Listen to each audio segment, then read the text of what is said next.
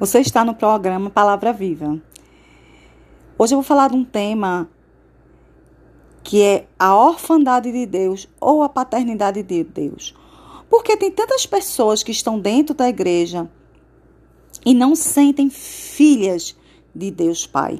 Porque tem tantos homens que estão dentro da igreja e não se sentem filhos de Deus Pai. Bem, hoje é o nosso tema. Quem me conhece sabe que eu gosto muito, muito de falar sobre paternidade de Deus. Eu fui curada de paternidade, eu fui restaurada de paternidade. E talvez por isso é um dos assuntos que eu mais gosto de falar é a paternidade de Deus ou como alguns chamam, a orfandade de Deus. Por que tantas pessoas estão dentro da igreja e se sentem órfãos? Né? Porque tantas pessoas estão dentro da igreja e não se sentem filhas de Deus. Isso tem muito a ver com o nosso primeiro referencial paterno, que é o referencial natural, que é o nosso pai biológico, ou aquela representatividade que a gente tem de pai, que pode ser um padastro, um tio. Muitas crianças elas são abusadas sexualmente ou elas vivem em violências domésticas e geralmente, geralmente não todas as vezes, quem produz essa violência doméstica são os homens. Então, quando criança, nós olhamos para esses homens e diz assim: não, se isso é ser pai, se isso é ter um pai, eu não quero ser um pai.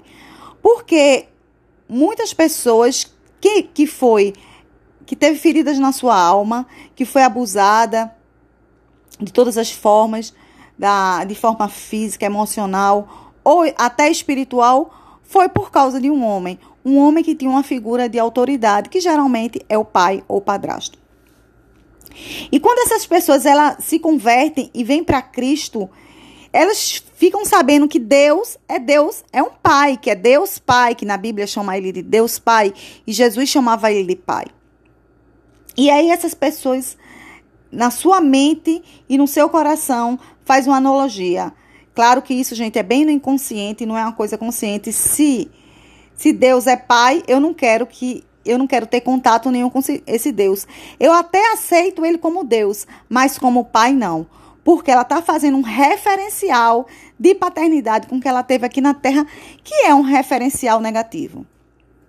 Vânia, e como eu posso me livrar é, dessa ferida na minha alma de paternidade? A primeira coisa que você tem que fazer é perdoar. Ou a palavra que eu gosto mais de usar que é o perdão, mas se você não conseguir perdoar, você ressignifique, quer dar um outro significado àquilo que te aconteceu.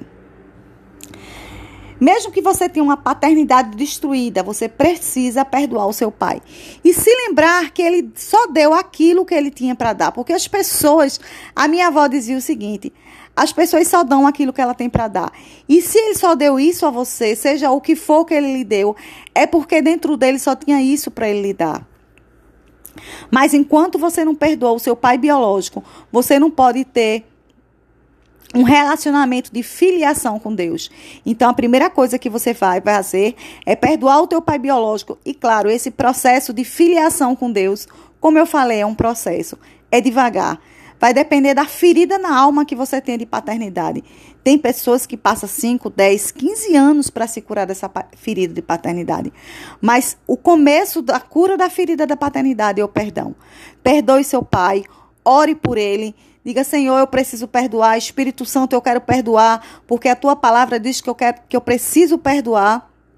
Perdoe o seu pai e reconstrua um novo relacionamento com Deus. Um beijo e até a próxima.